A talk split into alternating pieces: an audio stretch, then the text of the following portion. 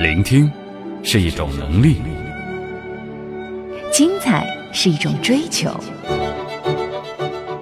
瞬间组成人生的千姿百态。分享是一种态度，我的、你的、他的。世界需要有质量的声音。聆听精彩瞬间，分享我的世界。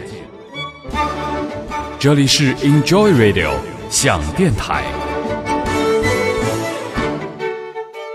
新卓艺工作室诚挚出品。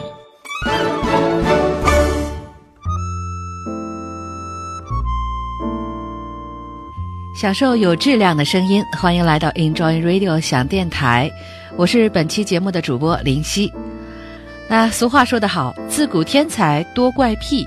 当然，我不是说像我一样的甲乙丙丁。且不说我们是不是天才吧，就那些个爱自拍、摁气泡、咬手指甲、条纹控之类的所谓怪癖，在如今的大同世界当中，实在也不足为奇。听听这些升级版的吧。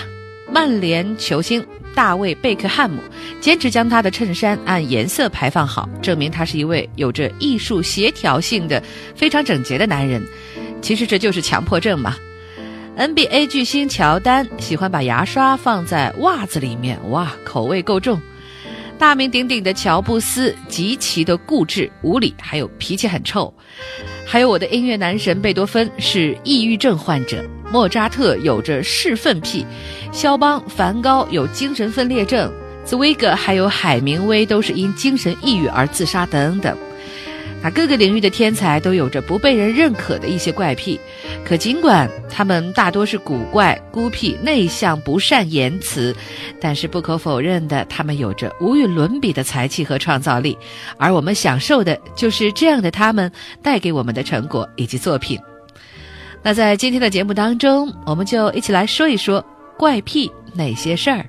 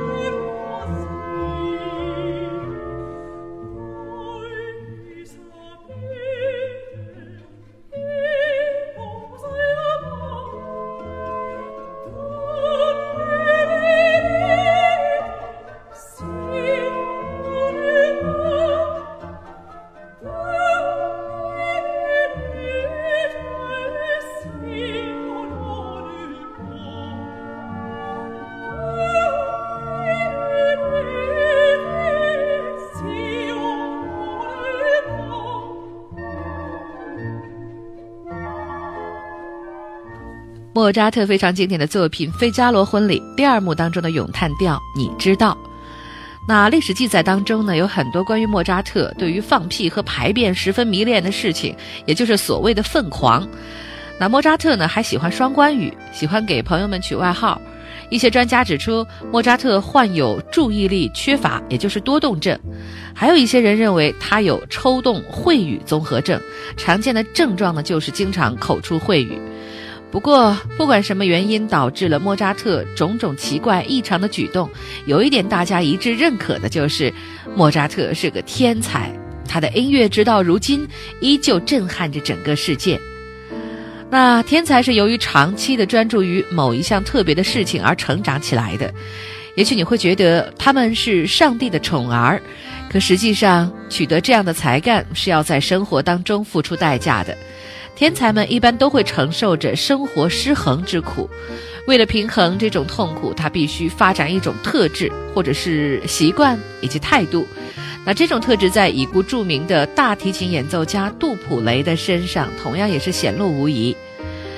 我很喜欢的这位大提琴演奏家杜普雷，他五岁的时候就展现出过人的天赋，十六岁呢开始他的职业生涯，才华与年龄的落差让他倾倒众生。自小赞扬声孕育的娇贵、精致、脆弱，形成了他的人格特性。他无法跨越面对除了音乐之外的日常生活。那他的自理能力是非常差的，固执而且任性，这多半呢是源于家人的娇惯。他在巴黎学习期间，把所有的衣服，甚至是袜子，全部都寄回家，让他的妈妈清洗，然后再寄回他的住处。当然，也有人说这是因为他对家的依恋而导致的。那林夕建议喜欢这个杜普雷的朋友呢，看一看他姐姐还有弟弟写的书和根据这本书拍的电影。影片呢叫做《狂恋大提琴》。后来貌似是香港那边翻译了一个更贴近杜普雷一生的名字，他比烟花寂寞。那你会在影片当中看到一位被音乐扭曲了生活的天才，一位离不开音乐的天才。那尽管书与电影颇遭非议，一些音乐家也是纷纷驳斥，认为杜普雷绝对不是影片中那样任性、嚣张、自私的人。但是，作为一个普通的热爱音乐的电影爱好者来说，在这部影片当中，我认为我看到的是更加真实的杜普雷。他害怕寂寞，没有安全感，抑郁，并且无助。那一九七零年，他的多发性硬化症迫使他不得不中断演出活动。一九七一年，他正式的停止演出。一九七三年，二十八岁的时候，杜普雷在伦敦最后一次公开登台，在祖宾梅塔的指挥下演奏的曲目是与他渊源最深的艾尔加大提琴协奏曲，从此告别音乐舞台。杜普雷全是埃尔加的 E 小调协奏曲，无人能出其右。直到现在呢，据说只有马友友的演出稍许企及他的境界，但是仍然有一段不小的差距。杜普雷一生当中拥有三把名琴，其中一把是现代制作师的作品，两把呢则是史特拉蒂瓦里古琴，而其中的大卫杜夫如今是马友友所有了。Enjoy Radio。Enjoy Radio。Enjoy Radio。Enjoy Radio。这里是喜马拉雅网络专属广播 Enjoy Radio 响电台，欢迎下载喜马拉雅手机 APP 或登录喜马拉雅网在线收听。您还可以关注新浪官方微博和喜马拉雅加微账号 Enjoy Radio 响电台，随时随地分享好声音。好节目正在继续。我听见每一个瞬间，与你分享我的世界。Enjoy Radio。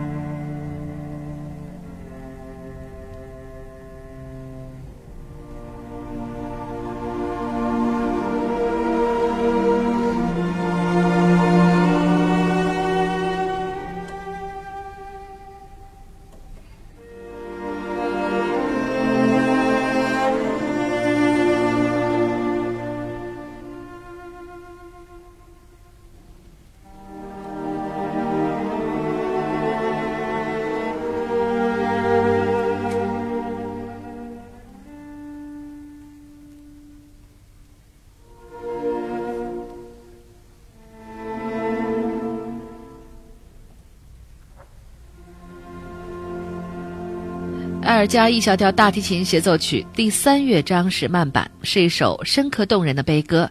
著名的埃尔加研究学家 M. 肯尼迪称它为是一首埋藏在深处的、使人落泪的哀歌。大提琴上的悠长旋律连绵不绝，肃穆端庄，表情深邃。正是由于演奏埃尔加的大提琴协奏曲，才使得杜普雷一举成名天下知。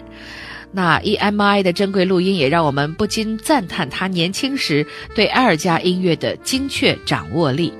杜普雷对这部协奏曲的诠释非常准确地把握了乐曲的总体精神：悲悯、高贵、惨痛，而且有节制。在浪漫与古典以及情感的表现与形式的剧度之间，找到了最佳的契合点。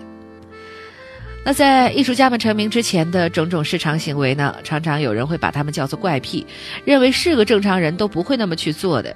可正是因为啊，那个看似荒诞的怪癖，好像才成就了他们的成功与辉煌。我们都是凡人，在时间的潮流中做着平凡的事儿，走着正常的路，听着大众的歌。虽然也会有一些各不相同的小毛病吧，但是也没有超乎想象的行为与语言。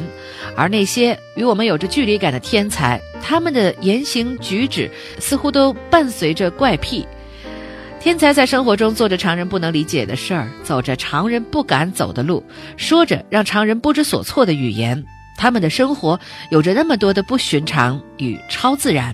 可仔细想想，那些所谓的怪癖，也不过是人们的执着罢了。而这纷繁世界中，能够保留对梦想、对自我的执念的人，又还有几个呢？林夕身边是有太多放弃最初梦想的人，他们曾经梦想着组建自己的乐队，让自己的音乐被更多的人听到；他们曾经梦想着走遍世界，记录所听、所看、所想，成为游吟诗人；还有更多的曾经，却都被世人的嘲笑、讥讽，或者看似友善的规劝，以及现实的残酷所打败。最终沦为芸芸众生中的俗人一枚，而我不幸的也是其中的一个。当然，我不是叫你把自己变成一个充满怪癖的人，那样你也未必成得了天才。但是至少我们可以透过现象看看本质，学会遵循真实的意愿，面对真实的自我，多一些无畏的勇敢。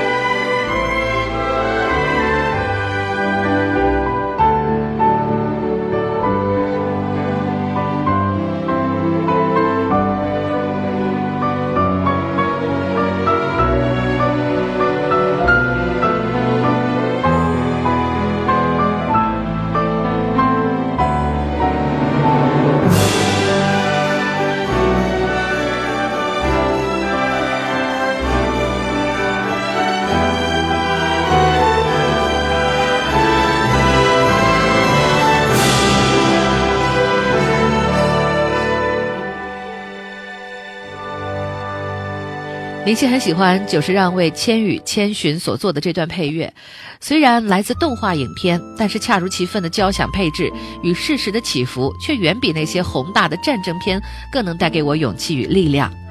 而作曲家久石让也有着从一而终的怪癖，他每次演出前呢，必须在练琴房小睡片刻，天塌下来也不能改变他的习惯。演出的时候，他要自带被褥，即使出国，也要把他的这点家当空运过去。并且演出时，无论什么季节，都要用冰块让自己冷静。其实很多音乐人都需要用特殊的方法让自己冷静，这样才能迸发出更多的灵感。那比如莫文蔚就说，浴室是一个很私密的空间，没有其他东西打扰，自己一个人在那样的氛围当中独处的时候，便会迸发出特别多的想法。而吴克群还有王力宏呢，也喜欢在澡堂子里边寻找灵感。用水冲去啊，自己啊一些浮躁的心情沉淀一下，这个时候呢就会有旋律跑出来。而在这里还不能不提到的就是我的男神贝多芬。贝多芬不用把全身都泡在水中，他喜欢站在盥洗盆前，将大杯大杯的水倒在手上，与此同时抑扬顿挫地唱出旋律，然后在屋子里面来回的踱步，记下灵感。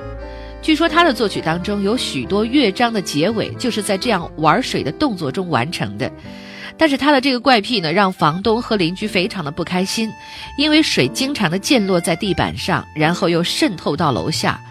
那根据记载，贝多芬一生当中搬家搬的次数非常多，所以从中可以看出贝多芬这个癖好有多么的不受待见了。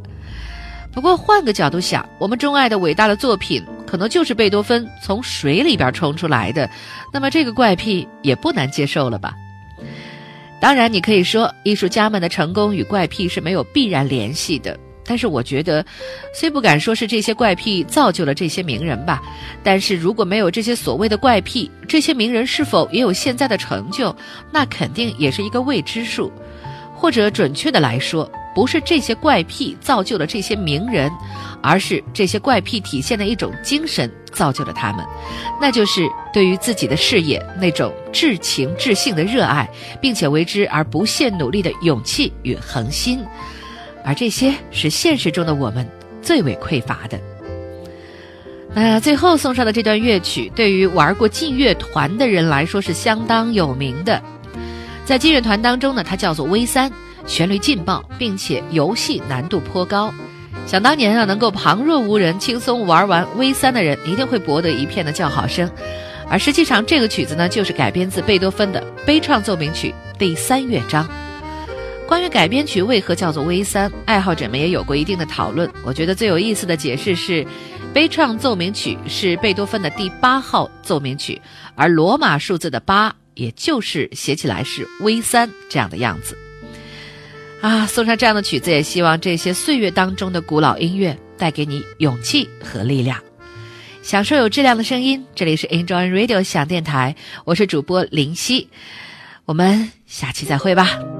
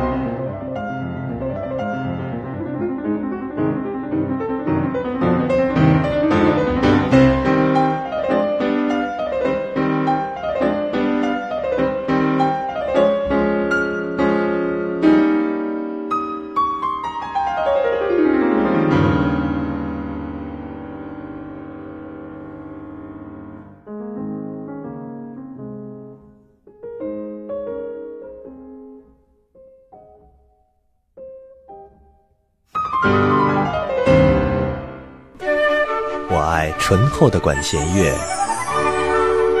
我爱妖娆的蓝调，我爱自由的摇滚乐，我爱慵懒的 lounge，分享分享分享我爱的音乐，分享我爱的音乐。Enjoy Radio，我有我音乐。Enjoy Radio 的听众朋友，你们好，我是来自山东济南的 GTF。今天推荐给大家的是一首灵魂乐风格的作品，Billy Paul 的《Me and Mrs. Jones》。二十世纪六十至七十年代，在世界范围内都是一个充满动荡和变革的时期。反战运动、学生运动、生态运动、嬉皮文化以及摇滚乐，都是这一时期不可磨灭的标签。而这段时间，也正是灵魂乐这一音乐流派由成型走向成熟和多样的黄金时代。作为一种承前启后的音乐风格，灵魂乐兼具早期福音和节奏布鲁斯两种风格的歌颂性和抒情性，以及后来的放克乐和摇滚乐的热情性和节奏感。这也令他成为了整个六十年代美国黑人音乐的主导风格。Billy Paul 正是活跃在这一背景下的著名灵魂乐和节奏布鲁斯歌手。现在我们所听到的这首《Me and Mrs. Jones》，便是 Billy Paul 个人演唱生涯的巅峰之作。曾经连续三周位居美国公告牌杂志热门单曲排行榜冠军宝座，同时他也是那一时期众多出色灵魂乐作品中的杰出代表。你几乎可以在任何一张灵魂乐经典合集或是七零年代音乐精选集中听到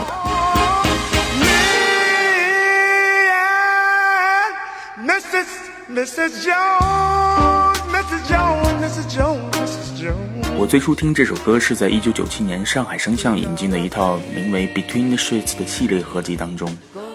这套合集的中文译名叫《枕边细语》。我至今依然记得封面上那煽动性极强的宣传词：“神奇调情音乐，现心智成熟者使用。”当时还是中学生的我，确实无法充分领会这所谓的神奇和音乐当中的风情。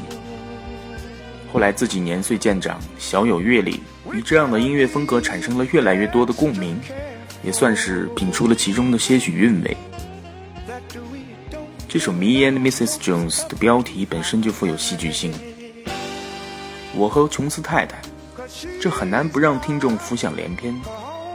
而事实上，这首歌也确实是在描写一段婚外情。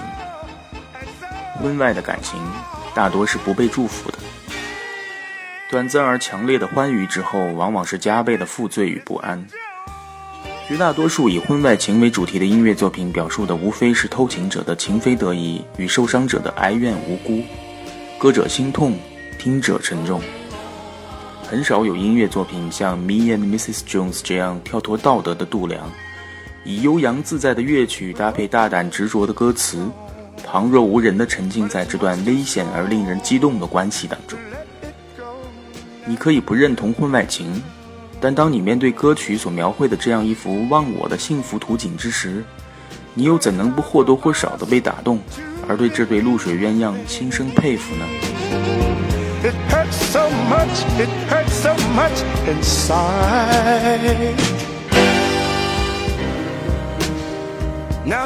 这支单曲发行于1972年，这让我不禁猜想，歌曲作者是否受了早几年那部著名电影《毕业生》以及其中经典歌曲《Mrs. Robinson》的启发，才写下了这首婚外情主题的歌曲呢？可能也只有在那个奔放的年代，才有人敢于从正面去歌颂这种平素难以见光的情感关系吧。你有没有觉得 Billy Paul 的声线特质好似一支精致的萨克斯管？音色平滑中又略带颗粒感，嗓音松弛而有弹性，吐字有着自然的气息感，转音流畅，骚灵味十足，情绪收放自如，颇具感性魅力，又不失成熟稳重。他在这首歌后三分之一段落的自由发挥，将男主人公对琼斯太太那种难以自已的炽热情感诠释得淋漓尽致，也充分展示了歌者对于灵魂乐和节奏布鲁斯唱法的精湛把握。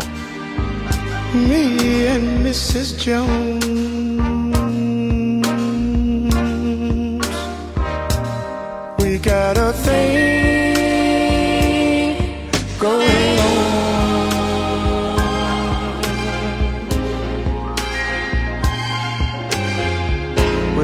know that it's wrong, but it's much too strong to let it go now.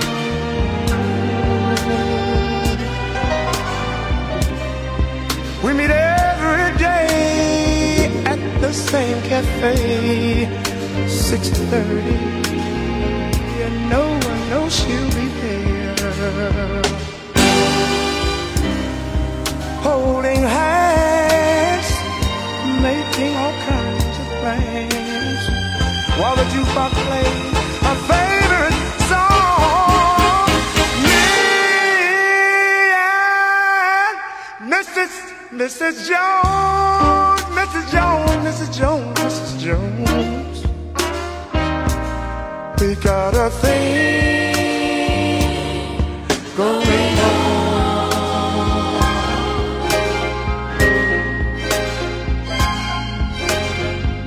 Both know that it's wrong, but it's much too strong to let it go now.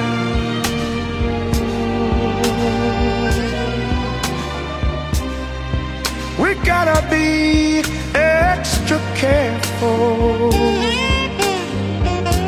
that we don't build our hopes up too high. Cause she's got her own obligations, and so, and so do I. Me and Mrs. Mrs. Jones, Mrs. Jones, Mrs. Jones, Mrs. Jones. We got a thing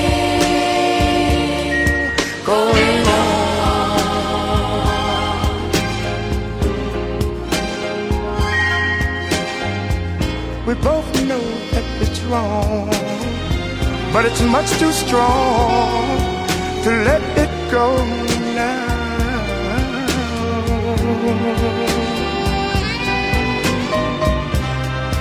Well, it's time for us to believe